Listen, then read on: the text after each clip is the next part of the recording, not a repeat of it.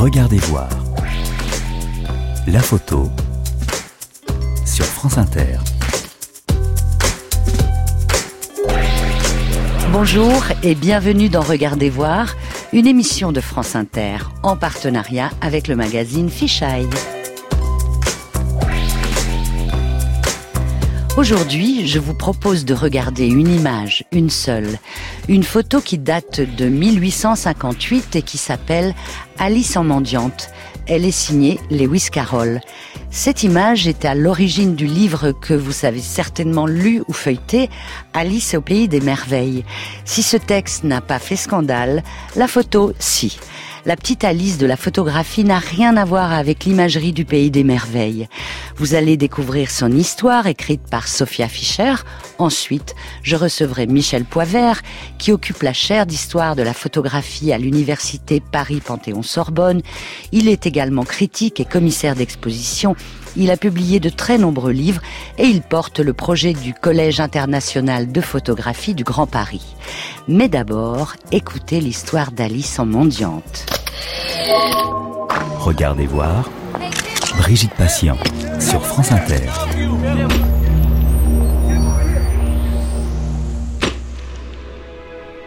Alice. A childish story take, and with a gentle hand, Lay it where childhood's dreams are twined in memory's mystic band, like pilgrims' withered wreath of flowers plucked in a far-off land. Alice au pays des merveilles fut un succès retentissant dès sa publication en 1865 et n'a cessé depuis d'être traduit et réédité. Cette histoire a influencé presque tous les artistes, cinéastes et musiciens qui ont croisé son chemin, d'André Breton en passant par Walt Disney, Tom Waits ou Salvador Dali. Il se dit qu'en Angleterre, ce serait l'œuvre la plus citée après la Bible et Shakespeare. Mais si Alice semble ne pas avoir pris une ride, la réputation de son auteur, elle, a été sérieusement écornée par le temps. Le procès posthume de Lewis Carroll est arrivé tardivement et par la redécouverte de sa pratique photographique. C'est plus de 30 ans après sa mort et l'avènement de la théorie freudienne que les historiens et les intellectuels ont commencé à remettre en question son œuvre. Un de ses biographes les plus reconnus, Morton N. Cohen, parlera de sexualité déviante et réprimée, là où verra en lui un lien pathétique avec le narrateur de Lolita. Parmi les pièces à conviction les plus importantes, on compte ces photographies de jeunes filles dénudées, connues depuis toujours, mais analysées différemment aujourd'hui qu'à l'époque victorienne. Une de ces images, intitulée Alice en mendiante, représente la vraie Alice, celle qui a inspiré les célèbres aventures quand elle avait 7 ans. On y voit une petite fille à moitié dénudée, le regard ambigu. C'est elle qui a cristallisé le débat. La position d'Alice, adossée à un mur sale, la bretelle de sa robe tombant sur son épaule, et son regard trahirait le désir sexuel du photographe. Quelle était la vraie nature de la relation de Lewis Carroll avec son modèle? Et qu'en est-il des autres petites filles, ses amis enfants comme il les appelait? Il était une fois un grave professeur de mathématiques, Monsieur Charles Dodgson, qui se transforma en conteur d'histoire sous le nom de Lewis Carroll, parce qu'il avait rencontré une petite fille, la petite Alice Liddell.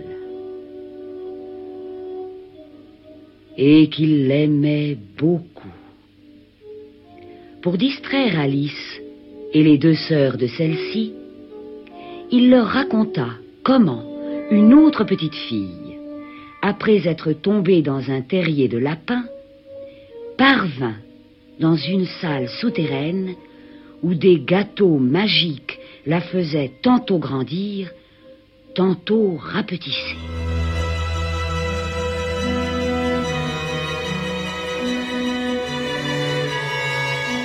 Logicien, expert en linguistique, photographe, historien, psychanalyste, littéraire passionné et fou d'échecs, tous se sont attaqués au casse-tête d'Alice et ont plongé dans les abîmes de l'histoire. Chacun pense en être ressorti triomphant, mais aucun n'a la même version. Jusqu'à aujourd'hui, l'énigme Carole demeure. Il existe deux Alice. La première, celle que nous connaissons tous, sa chevelure blonde, son tablier blanc sur sa robe victorienne serrée à la taille.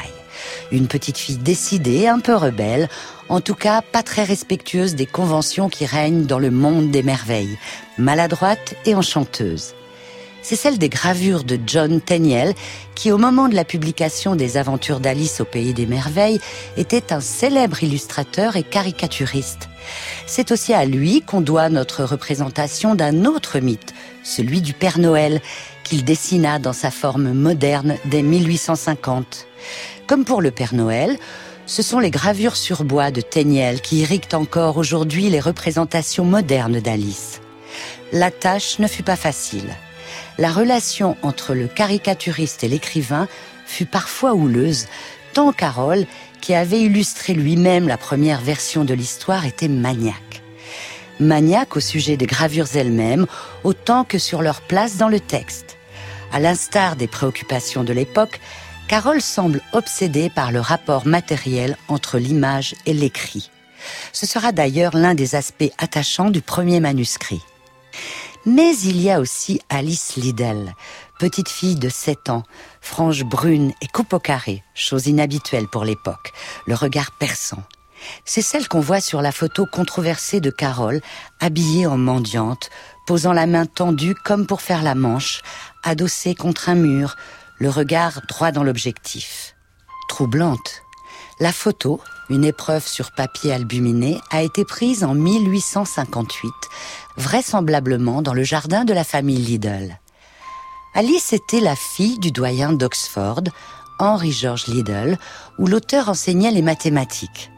Très amie avec le doyen et sa femme, et surtout très proche de leurs trois filles, Carole passait énormément de temps avec les sœurs Liddell et avec Alice, une petite fille curieuse, décidée, impertinente.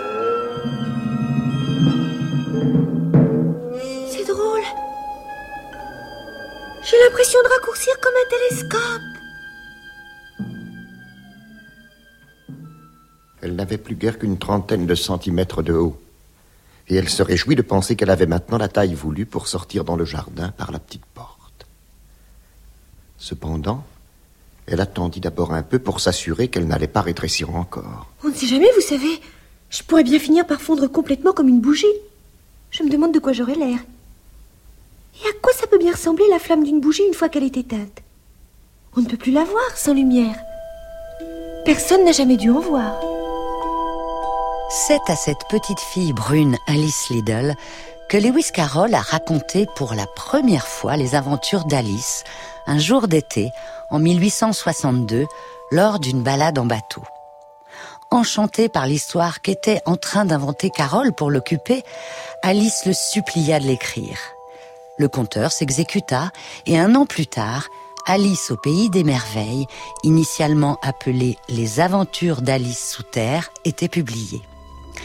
Aujourd'hui, s'il n'est pas dangereux ou suspect de détenir chez soi une copie d'Alice au pays des merveilles, pas plus que d'avoir un Lolita de Nabokov dans sa bibliothèque, il n'en est pas de même pour les photographies de l'auteur. Matthew Sweet, dans son livre Inventing the Victorians, rapporte que l'artiste Graham Ovenden, suspecté à tort de faire partie d'un réseau de pédophilie, fut conduit dans les bureaux des enquêteurs à Londres en 1993, avec pour preuve à charge une collection de photos de Lewis Carroll. Innocenté à cette occasion, le peintre sera condamné à deux ans de prison pour abus sexuels sur ses modèles dix ans plus tard. Aujourd'hui, pour les académiciens qui s'emparent du dossier Carole, il semble n'y avoir que deux camps possibles.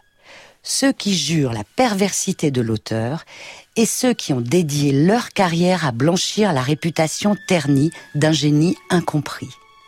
Des dizaines de sites internet gérés par des fans sont consacrés à rétablir la vérité.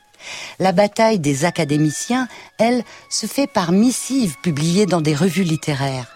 Cela prend parfois des tournures absurdes, comme quand Ronald Rakin et Catherine Leach, deux experts de l'auteur, se sont disputés pour établir si, oui ou non, Lewis Carroll avait eu des relations sexuelles avec des femmes adultes allant jusqu'à décrypter ses lettres pour y déceler une preuve d'intimité physique et s'accusant mutuellement de révisionnisme dans les pages du prestigieux supplément littéraire du Times.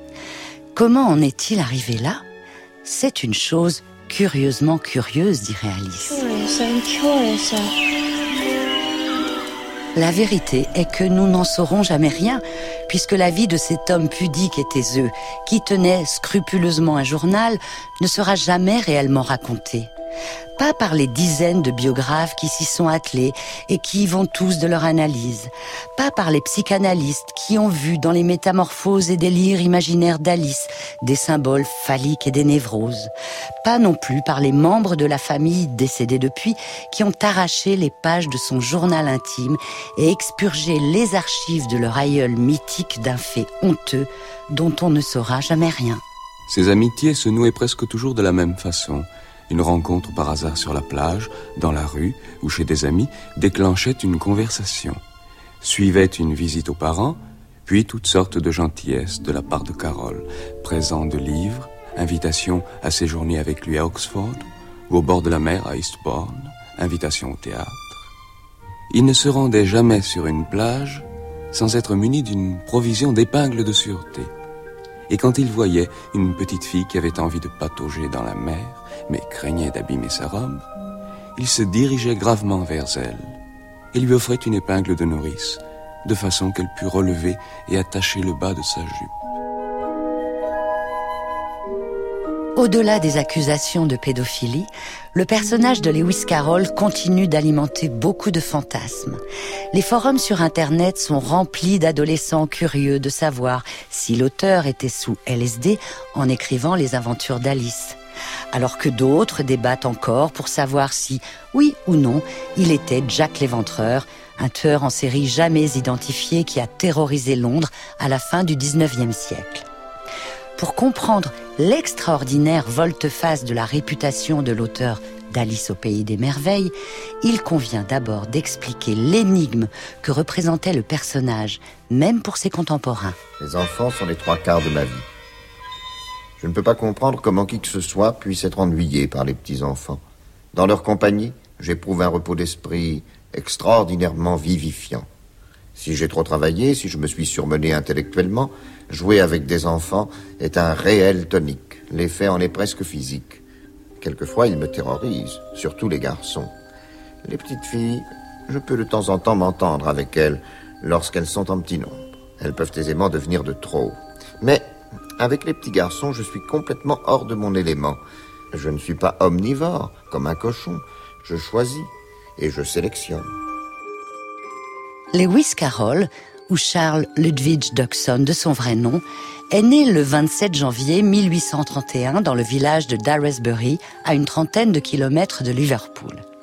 C'est sur son enfance que la plupart des psychobiographes se sont penchés à la recherche d'un secret qui serait à l'origine de l'énigme. Le sale petit secret qui nourrit la manière d'interpréter, comme disait Gilles Deleuze. Mais il n'y a pas grand-chose à se mettre sous la dent. Charles Dodson est le fils d'un révérend, le père Dodson, et a dix frères et sœurs, la plupart bègues et gauchers comme lui. Dès le plus jeune âge, il invente des histoires et illustre des magazines faits maison pour amuser sa fratrie. Seul bémol au tableau, les autres enfants de son âge. Élève brillant et précoce, il est moqué par ses camarades. Son entrée au pensionnat à 12 ans sera, de l'aveu de l'auteur lui-même, un calvaire. Bac en poche, il entre à Oxford avec une bourse de mathématiques, ce qui à l'époque implique deux choses. Ne pas pouvoir se marier et l'obligation d'entrer dans les ordres dans les quatre années suivant la fin de son master. Ce qui n'arrivera pas. Il sera ordonné diacre, mais ne deviendra jamais prêtre. Il a hésité sur le pas de la porte, précise le professeur Robert Douglas Fairhurst, spécialiste du sujet à Cambridge et il est resté là durant 37 ans. Ce qui ne l'empêchera pas d'être très pieux, ce que ses défenseurs, comme Jacques Lacan, ne cesseront de répéter. Cette foi, insiste le psychanalyste, occupe une grande place dans la construction de la figure de la petite fille dans sa portée d'objet absolu. De la petite fille, Lewis Carroll s'est fait le servant. Elle est l'objet qu'il dessine. Elle est l'oreille qu'il veut atteindre. Elle est celle à qui il s'adresse véritablement entre nous tous. N'en déplaise à aucun esprit partisan, Lewis Carroll, je le rappelle, était religieux, religieux de la foi la plus naïvement, étroitement paroissiale qui soit. Il y a des lettres où il rompt quasiment avec un ami, un collègue honorable, parce qu'il y a des sujets qu'il n'y a même pas lieu de soulever. Ceux qui peuvent faire lever le doute, fût-ce en donner le semblant sur la vérité radicale de l'existence de Dieu, de son bienfait pour l'homme, de l'enseignement qui en est le plus rationnellement transmis. Je dis que ceci a sa part dans l'unicité de l'équilibre que réalise l'œuvre. Jacques Lacan sur France Culture le 31 décembre 1966. L'existence de Lewis Carroll était régie avec un soin qui dépassait le cadre de la piété. Il tenait par exemple un registre minutieux des lettres reçues et envoyées, ainsi qu'un résumé de chaque courrier. Le décompte final était de 98 721. Il tenait à jour un ensemble des diagrammes des plans de table lorsqu'il recevait à dîner, ainsi qu'une liste des menus servis. En réalité, dans la peau de Lewis Carroll, deux personnes cohabitent. La dualité est une thématique chère à l'auteur, on la retrouve dans tous ses écrits. Voilà peut-être pourquoi il aimait tant la photographie. Ses négatifs donnaient un positif et dans son viseur, tout était à l'envers. Il y a Charles Dodson, homme d'église et mathématicien, prosaïque et solitaire, et Lewis Carroll, poète, lexicophile impénitent, passionné de philosophie analytique et débordant d'imagination. Le premier, Charles Dodson, était décrit par ses pairs comme renfermé, désagréable, limite pédant, un asexué analytique et bégayant. Là où Lewis Carroll jouait brillamment avec les mots dans ses romans et fréquentait des cercles d'intellectuels. Charles Dodson était un maniaque qui écrivait des lettres dans lesquelles il se plaignait de la cuisson de son chou-fleur à la cantine ou de l'heure à laquelle on venait laver les vitres là où Lewis Carroll utilisait son exigence pour réussir des portraits de ses amis à la chambre noire. Le photographe Brassailles parle de l'importance de la photographie pour Lewis Carroll. On a souvent dit que la photographie était le hobby, le violon d'Engel de Lewis Carroll. J'estime qu'elle était beaucoup plus. Elle jouait dans sa vie un rôle aussi important que sa poésie, ses créations littéraires. Plus peut-être que sa poésie, la photographie est devenue la soupape de sa vie amoureuse frustrée de satisfaction sexuelle. Les ruses et la diplomatie que ce timide pasteur anglican, qui bégayait en outre, déployait pour arriver à ses fins, faire la conquête d'une little girl, obtenir sa sympathie, le consentement de ses parents à la fréquenter, à sortir avec elle et à l'emmener enfin, après un plus ou moins long préambule dans son studio, l'étendeur sur son divan, souvent même dépouillé de ses vêtements, ressemble singulièrement au manège d'un séducteur impénitent.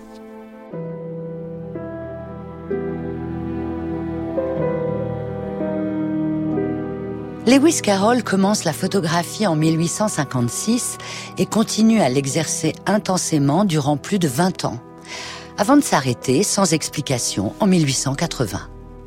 À l'époque, c'est une nouvelle discipline que peu de gens pratiquent. C'est un hobby moderne, coûteux et compliqué. Il fallait se procurer un appareil volumineux, tenter d'enregistrer une image avec des temps de pause de 40 secondes, manipuler une chimie délicate. La moindre erreur pouvait tout faire rater. Mais Lewis Carroll s'épanouissait dans la précision. Il a ainsi passé près de 30 ans à photographier au collodion humide, un procédé capricieux où chaque étape recèle son lot d'erreurs fatales il produisit au total près de 3000 clichés, la plupart des portraits. Des enfants, des adultes, artistes et intellectuels gravitant autour de l'auteur. Quelques natures mortes aussi. Les images sont d'une délicatesse étonnante, la maîtrise de la lumière est remarquable et la composition toujours minutieuse. De ces milliers de photos, il n'en reste que mille environ. Le reste a été détruit à la demande de l'auteur après sa mort. Parmi le tiers restant, une trentaine représentent des enfants, pour la plupart des petites filles, nues ou à moitié nues. L'image la plus connue est celle d'Alice Liddell en mendiante. Selon Brassailles, c'est sûrement la photo la plus inoubliable et la plus révélatrice jamais prise par Carole. Il doit exister au moins une vingtaine de portraits d'Alice, dont neuf seulement ont été publiés. Il y a en fait la photo peut-être la plus connue d'Alice, par Lewis Carroll, où elle est déguisée en une petite mendiante. Elle est devant un mur sordide, debout, jambes et pieds nus. Sa chemise est déchirée, arrachée, les épaules sont dénudées. Quelle pensée mauvaise ont incité Lewis Carroll à faire cette image d'une fillette, on dirait après le viol.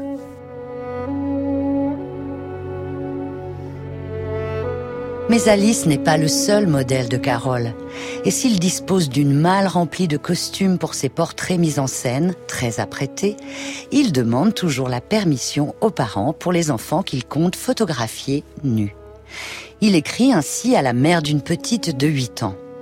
J'espère que vous m'autoriserez à photographier tout au moins Jeannette nue. Il paraît absurde d'avoir le moins de scrupules au sujet de la nudité d'une enfant de cet âge-là. À une autre, celle de Gertrude Chataway.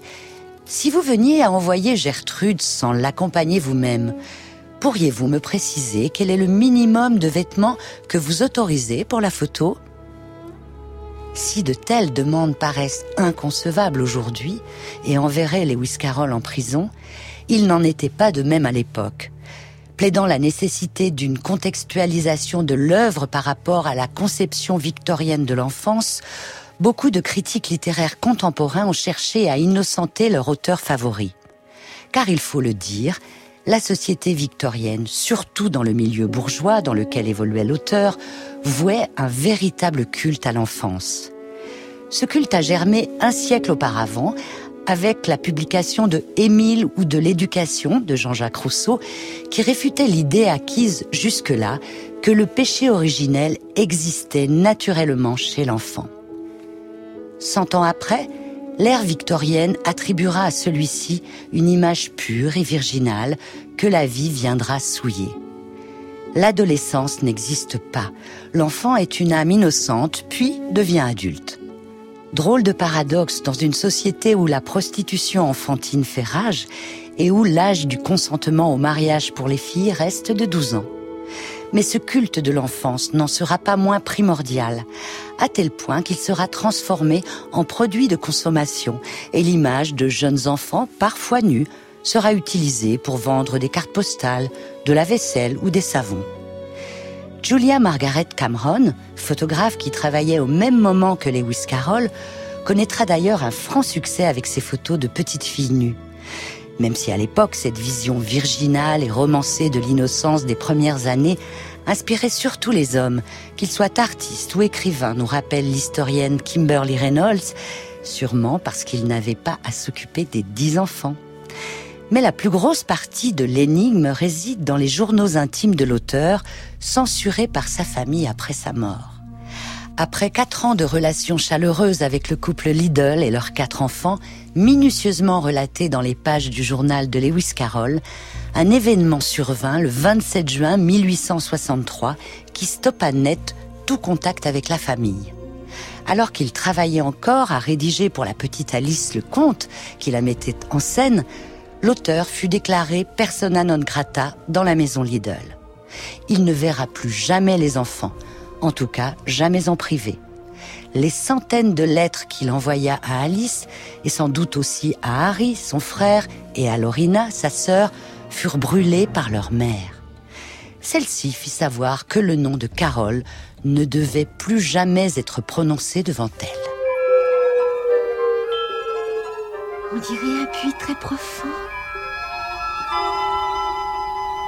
Ou bien il est très profond ou bien je tombe très doucement. Parce que je ne vois toujours pas le fond. Trop noir pour voir où je vais, mais j'ai tout le temps de regarder les parois du puits. C'est plein de placards et d'étagères à livres.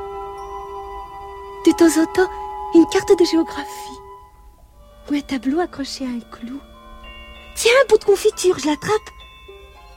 Confiture d'orange. Il n'y a rien dedans. Pas de chance. J'ose pas le laisser tomber de peur de tuer quelqu'un en bas. Il vaut mieux le remettre dans le placard, là.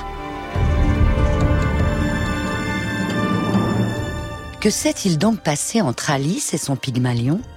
Comment expliquer une rupture aussi violente? Le journal intime aurait pu renseigner la postérité si une main, bien ou mal avisée, n'avait déchiré la page du 27 juin 1863. Bon nombre de biographes ont vu dans cette censure la preuve d'un comportement déplacé de Lewis Carroll envers Alice. Morton Cohen, son biographe le plus connu, encore en vie aujourd'hui, soutient qu'il aurait demandé la main de la petite. Mais c'était sans compter la découverte faite par Caroline Leach, auteur de scénarios pour la télévision et passionnée par Lewis Carroll, dans les archives de Guilford au Royaume-Uni. Alors qu'elle faisait des recherches pour un film en 1996, elle est tombée sur un morceau de papier entre deux pages des archives familiales des Carroll. Sur ce papier est écrit, sûrement de la main d'une des nièces de l'auteur, le résumé des pages arrachées du journal. On apprend alors que la rupture de l'été 1863 serait liée à une rumeur qui courait à l'époque sur le campus d'Oxford. Lewis Carroll aurait utilisé les enfants Lidl pour courtiser leur gouvernante. D'autres murmurent qu'il faisait la cour à Lorina, la sœur aînée, alors adolescente, d'Alice un scandale dans une société victorienne où la maîtrise de soi est érigée en dogme et où la sexualité est le tabou ultime. Ce qui explique donc la réaction véhémente de la mère Liddell, connue pour être une femme droite et conventionnelle. Cette explication est soutenue par plusieurs autres experts de Lewis Carroll, comme Pascal Renaud Grosbras, pour elle, les détracteurs de Carole, ne supportant plus le côté manipulateur d'Alice, l'héroïne a aussi un côté sombre, auraient projeté cette perversité sur l'auteur lui-même. Hugues Bailly, proche de ce courant, reste persuadé que les nièces de Lewis Carroll sont responsables de la purge du journal. Elles auraient agi pour protéger la réputation de leur oncle.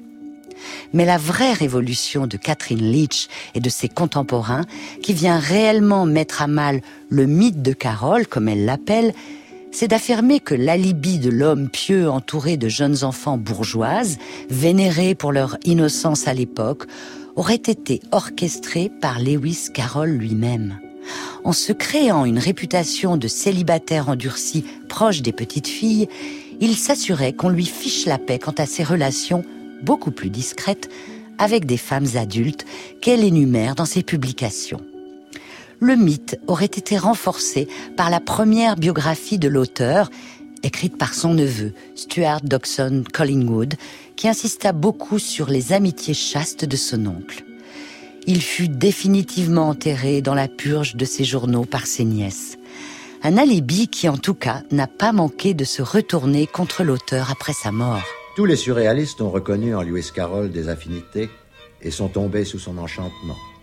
Dans son anthologie de l'humour noir en 1940, André Breton rendait hommage à ce précurseur et le présentait en ces termes Qu'un pasteur anglican se trouve être par surcroît distingué professeur de mathématiques et logicien spécialisé, il n'en faut pas davantage pour que le non-sens fasse son apparition dans la littérature. La complaisance envers l'absurde rouvre à l'homme le royaume mystérieux qu'habitent les enfants. On ne peut nier que dans l'œil d'Alice, un monde d'inadvertance, d'inconséquence et pour tout dire d'inconvenance gravite vertigineusement au centre du vrai. Il y va de la résistance foncière que l'enfant opposera toujours à ceux qui tendent à le modeler, par suite à le réduire, en limitant plus ou moins arbitrairement son magnifique champ d'expérience. Une question demeure. A-t-on vraiment envie, finalement, de percer le mystère de Lewis Carroll, car en étudiant le nombre considérable d'œuvres inspirées par les aventures d'Alice, on réalise qu'il y existe autant de travaux, si ce n'est plus, inspirés eux par les fantasmes contemporains sur l'amour frustré de l'auteur d'Alice pour sa muse. L'énigme teintée de scandale n'a cessé, elle aussi, d'abreuver les productions artistiques contemporaines. Des œuvres plus discrètes, plus pointues et plus confidentielles en sont issues.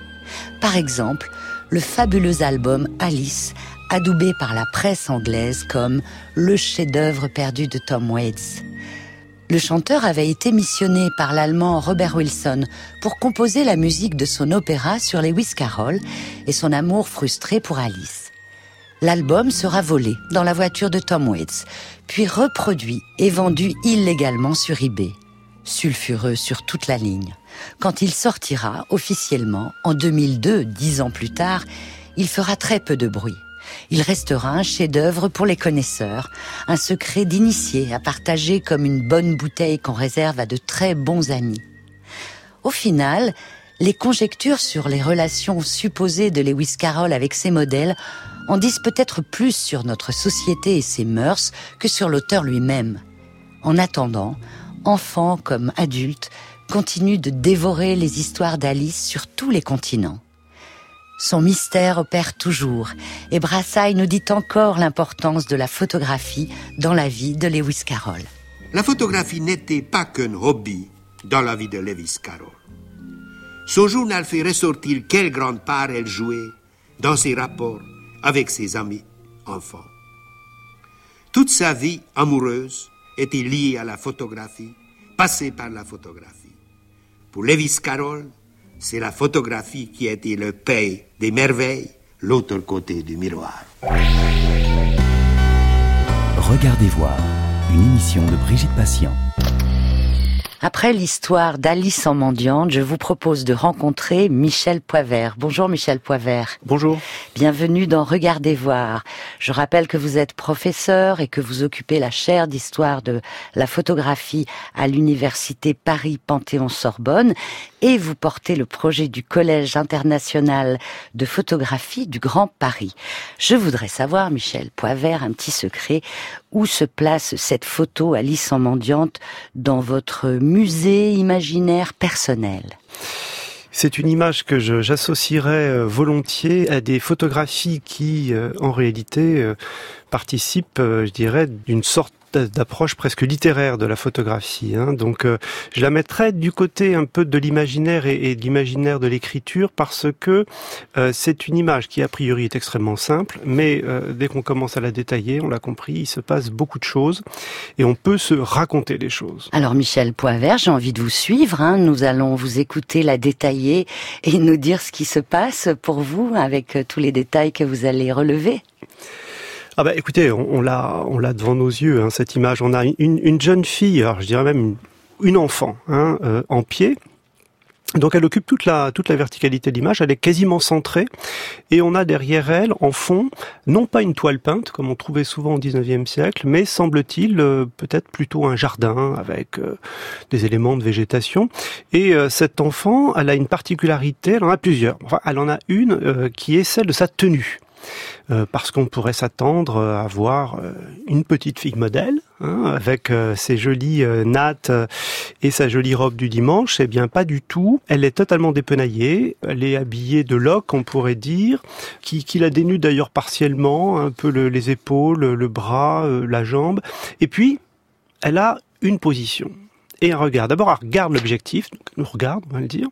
Elle a une position, c'est-à-dire qu'elle se tient un peu déhanchée, elle fait mine de faire la manche, de faire la mendiante, d'où le titre. Hein. Et du coup, on se dit, mais euh, de quoi s'agit-il? On n'est pas dans la rue, euh, on n'est pas dans un coin glauque. Quand on regarde un petit peu le visage de la gamine, euh, elle n'est pas affamée, hein, c'est pas Cosette. Et on se dit, bon, c'est un jeu, euh, c'est une mise en scène, et c'est à partir de ce moment-là, on se dit, mais de quoi s'agit-il? Et l'histoire peut commencer, celle qu'on veut bien se raconter. À partir de là. Et d'ailleurs, dans l'histoire que je viens de vous raconter, hein, avec un texte de Sophia Fischer, on entend Brassailles dans des archives qui dit, on dirait une fillette après un viol. Qu'en pensez-vous? Alors là, euh, je veux dire, on est dans la, on est dans l'interprétation, euh, voire la surinterprétation, parce que on a une enfant euh, qui a une bonne mine, elle joue à la mendiante, hein, comme beaucoup de mises en scène de Lewis Carroll, les enfants sont déguisés en personnages divers et variés. Alors de là à voir en elle une sorte de victime qui sortirait des bras d'un monstre, c'est quand même une lecture un peu curieuse de la part de, de Brassailles parce que moi j'ai en tête toute l'histoire de la photographie de cette époque. Hein, Alors justement, je voulais savoir dans votre enseignement de la photographie, euh, quelle place a cette image? Alors cette image, bah, elle, a une, elle, a une, place d'abord parmi le corpus euh, de, de Lewis Carroll, donc des centaines, voire des milliers d'images de mise en scène d'enfants, mais pas que, aussi des portraits, que Lewis Carroll existe au milieu de plein d'autres photographes. Qui? Par exemple Julia Margaret Cameron, par exemple Clementina Warden, par exemple William Price, c'est-à-dire des photographes dont l'esthétique revendiquée est de mettre en scène, de costumer et de faire jouer des scènes. Donc, à ce titre-là, on voit bien qu'on est dans quelque chose qui est un imaginaire construit. Ces photographes euh, ont-ils aussi comme point commun de mettre en scène, de faire jouer des enfants? En partie, oui, absolument. Ah oui, absolument. Enfin, chez, chez Julia Margaret Cameron, elle, a, elle a fait suer ses enfants pendant 20 ans. Il y a beaucoup de photographes qui travaillent avec les enfants. La particularité de Carole, c'est d'avoir quasiment essentiellement travaillé avec des enfants. On dit euh, souvent qu'il voilà, il a beaucoup photographié les enfants, euh, il les a euh, mis en scène, il les a éventuellement érotisés. Mais il faut regarder quand même la peinture pré-raphaélite. Ce n'est que ça. Euh, c'est-à-dire qu'en fait, vous savez, bon, il y a des spécialistes de l'histoire de l'enfant dans l'histoire de l'art, mais ce qui est très intéressant, c'est que l'enfant, pendant finalement toute l'histoire de l'art classique, c'est un adulte en miniature. il est habillé comme un adulte, etc. Bon, quand la photographie arrive, bah, l'enfant, on peut bien sûr l'habiller comme un adulte, mais enfin, ça fait encore plus bizarre. Euh, et c'est dans ce 19e siècle-là que peu à peu, parce qu'il y a la révolution industrielle, parce qu'on fait travailler les enfants, qu'il va y avoir une conscience de ce qu'est un enfant. Et donc, jusqu'à présent, il n'a pas de représentation. Donc là, on est dans une espèce de, période où s'invente aussi la représentation de l'enfant. On parle, euh, Michel Poivert, de la technique du collodion humide, puisqu'il a beaucoup euh, utilisé cette technique-là. Qu'est-ce que c'est? Vous, vous nous donnez quelques détails pratiques ah, Oui, ben, pratique. Alors là, pour, euh, pour le coup, c'est une technique extraordinairement contraignante, mais particulièrement formidable dans ses effets. Alors d'abord, il faut savoir que le collodion humide, quand on parle de collodion humide, on parle de négatif. Hein. C'est pour construire une image négative sur une plaque de verre. Euh, on, sort dans ces années 1850-60 du règne de la photographie négative sur papier et on va travailler avec le verre, ce qui va donner une transparence au négatif fulgurante et qui va vraiment donner la photographie moderne. Mais pour la sensibiliser, cette plaque de verre, pour obtenir un négatif, il faut l'enduire d'une substance photosensible. Le collodion, c'est une substance qui va permettre d'agréger euh, les sels d'argent et tout ça dans le noir. Hop, on va charger la chambre à l'arrière, donc euh, c'est pas un appareil hein, dans la main, c'est une chambre posée sur un tripode avec son tiroir arrière. On va charger, on va faire la prise de vue, souvent avec des temps de pause qui sont plus importants qu'aujourd'hui. Puis on va retirer cette plaque qui était sensibilisée toujours dans le noir et on va la développer. On va la fixer et on aura notre négatif vert à partir duquel on pourra faire des tirages. Voilà. Donc c'est très contraignant, mais à cette époque, c'est ce qui permet d'avoir les images les plus fidèles à la réalité. Quand vous voyez la photo d'Alice en mendiante de Lewis Carroll, Michel Poivert, pouvez-vous dire si c'est un bon tirage Pouvez-vous dire ah je reconnais le procédé euh, oui, en partie, oui, bien sûr. Euh, enfin, il faut voir l'original, hein, on s'entend. Alors l'original, si vous voulez, après, il peut y avoir plusieurs tirages effectués à partir de cette plaque euh, au collodion, mais un des indices pour reconnaître que le tirage a été fait à partir d'une plaque au collodion, c'est que surtout à ce moment-là, c'est une pratique très artisanale, donc l'image n'est pas parfaitement homogène. Vous avez des petits empattements, souvent des coulures sur les hmm. côtés. Et donc vous dites, ben voilà, euh, il y avait tout un geste hein, pour enduire la plaque de verre, et, c'était très artisanal. Donc très souvent, on retrouve cette espèce de presque d'imperfection qui fait partie de la saveur du, du tirage. Où sont conservées les, les photos de Lewis Carroll? L'endroit majeur, on ne sera pas étonné, c'est le Victorian Albert Museum à Londres, hein, qui a une magnifique collection de photographies pré-raphaélites, vraiment, vraiment incroyable de, de cette époque-là. Euh, le musée d'Orsay, on a acquis un certain nombre, il y en a au Getty, il y en a dans beaucoup de musées. Mais ce qui est très intéressant, c'est que ces collections euh, surtout quand elles ont été faites par acquisition, comme Musée d'Orsay, sont récentes. la photographie de Lewis Carroll apparaît sur le marché, si on veut dire les choses comme ça, à peu près dans les années 1980. Donc c'est une découverte. On connaissait Lewis Carroll, bah, l'écrivain, bien évidemment. Sa vie à côté, on la connaissait peu, mais la valorisation, la redécouverte de ce qu'on peut appeler une œuvre, et qui était considéré avant tout comme un passe-temps, une des choses qu'il avait fait parmi d'autres, euh, c'est vraiment quelque chose qui a, je dirais, à peine 50 ans. Oui, vous parlez de passe-temps, on a entendu aussi Brassailles dire que c'est plus qu'un violon d'ingre, la photo pour Lewis Carroll, elle a un rôle important comme une soupape de sa vie amoureuse. Vous pensez que c'était juste une soupape, cette photographie pour Lewis Carroll?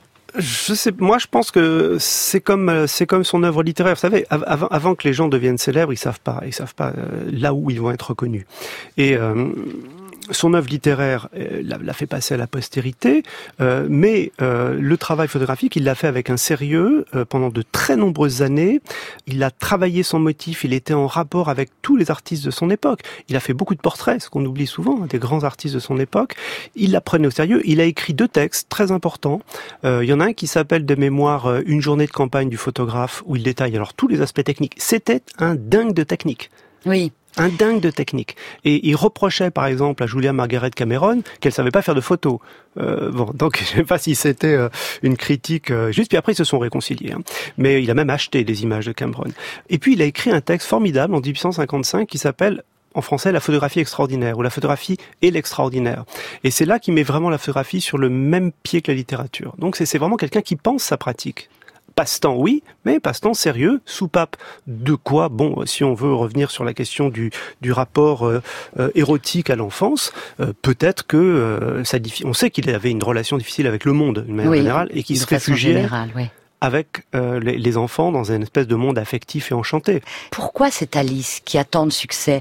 Il semble que Lewis Carroll a photographié bien d'autres petites filles. Oui, d'abord il y a les trois sœurs, hein, euh, les trois sœurs de, de, de son collègue, si je puis dire, les trois sœurs Lidl, et puis beaucoup d'autres. La focalisation sur Alice, c'est vrai. Quand Alice se marie, il arrête de faire de la photo, euh, que bon, il y a un attachement au personnage, c'est évident. Mais je dirais que sur le plan strictement photographique, il n'y a pas pour moi de hiérarchie entre ce modèle et les autres, parce que euh, c'est quand même important de dire que cette petite mendiante est déguisée, qu'elle joue un rôle, parce que la photographie de cette époque contribue à une esthétique du tableau vivant. Ce qu'on appelle le tableau vivant, qui est le grand art mondain de la photographie de la période victorienne, consiste dans les soirées, on appellerait ça des performances ou des happenings aujourd'hui, euh, à reconstituer avec des modèles des grands tableaux classiques sculpture, peinture, etc. Bon. Donc, toute l'époque, et en France c'est pareil, hein, toute l'époque c'est la mode du tableau vivant, du mimodrame. Donc, qu'est-ce que font euh, les photographes? Ils regardent ce qui se passe autour d'eux et ils font poser leurs personnages, ils les déguisent. Et pour lui, c'est les enfants, mais ça peut être aussi les adultes, pour Robinson, pour Highlander. Et donc, cette espèce de, de, monde de briquet de broc, hein, on a l'impression que c'est vraiment euh, c'est le carnaval un peu. Hein. Avec notre culture, nous du reportage, euh, de la réalité, de l'immédiateté, on se dit oh là là quelle catastrophe, c'est totalement archaïque. Mais non, c'est totalement contemporain au 19e siècle. Et donc quand je vois euh, Alice habillée en mendiante et mimant une petite scène de la pauvrette Cosette, il est totalement dans le cadre de l'esthétique de son époque. Absolument.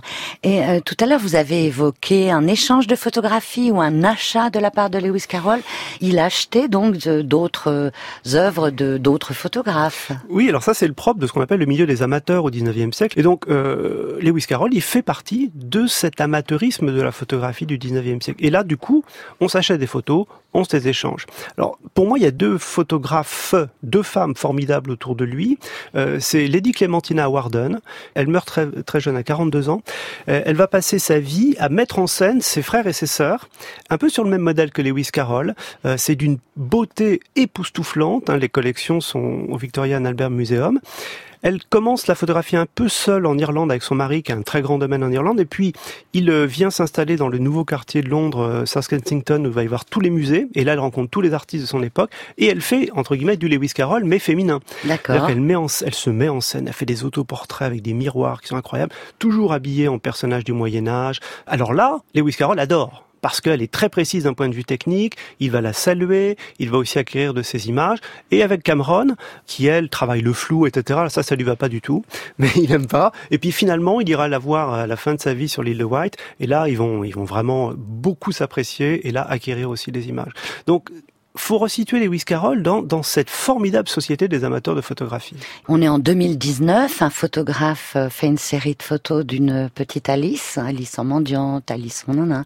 Est-ce que ce serait possible aujourd'hui avec euh, tous les scandales qu'on a connus autour de photographies d'enfants et les déviances de certains photographes, évidemment, pas tous, mais qu'est-ce que vous en pensez? Moi, je pense qu'il y, a des œuvres qui sont peut-être pas nécessairement euh, totalement centrées sur l'enfance ou euh, la, nudité de l'enfance, si vous voulez. Mais j'espère, oui, j'espère. On voit des travaux qui sont intéressants. La, la, question, si vous voulez, c'est à quel moment euh, la photographie devient euh, l'instrument euh, d'une perversion? La place du spectateur là-dedans, elle est où? Est-ce qu'il est est-ce qu'il est censé euh, lire les choses ainsi euh, Dans quel contexte? Ce qui est sûr, c'est que les scandales auxquels on a eu euh, affaire ces dernières années naissaient de dénonciation des modèles. Et là, Absolument. Par exemple, Eva Ionesco, qui, qui, a poursuivi sa mère, hein, qui la prenait en photo. Ça, Ou Hamilton, Ou Hamilton. récemment. juste pour décaler, un, garder le sujet, mais décaler un peu le problème, regardons le cas Balthus, très intéressant, immense peintre, dont on est en train de découvrir aujourd'hui qu'il a une œuvre photographique absolument considérable autour du modèle, euh, érotisé ou pas. Et les photographies de Balthus ont été interdites d'exposition en Allemagne il y a deux ans. Et euh, là encore aujourd'hui, je vous dis, il y a vraiment des travaux en cours passionnants. Il a photographié toute sa vie, Balthus. Peut-être qu'un jour, comme Lewis Carroll, on dira que c'était un grand photographe avant d'être un grand peintre. On ne sait pas. Hein. Mais voilà, la question se pose. Quel est notre regard? Je pense que Balthus n'était pas non plus dans une problématique de perversion, mais comment on le regarde? Pourquoi Lewis Carroll arrête-t-il la photographie en 1880 Au moment où Alice se marie?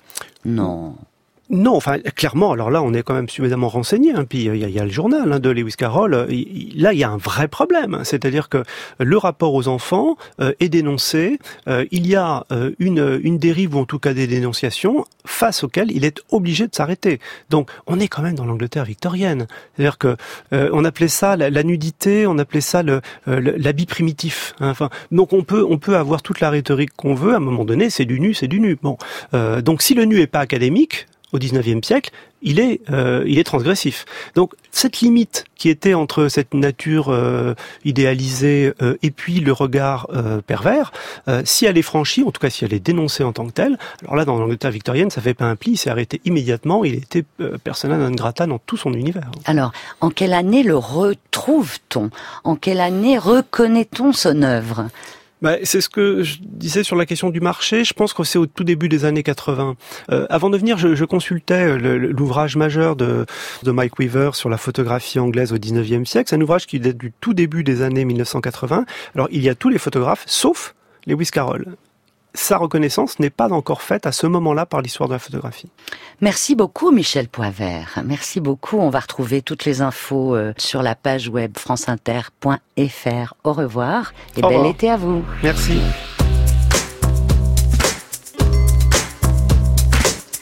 C'était Regardez voir, une émission de France Inter en partenariat avec le magazine Fisheye. L'histoire d'Alice en mendiante de Lewis Carroll a été écrite par Sophia Fischer. À la technique, Rémi Sistiaga. Réalisation, Marco Mutel. Attaché de production, Thomas Lehété. Vous allez sur la page Regardez voir avec franceinter.fr si vous avez besoin d'informations complémentaires.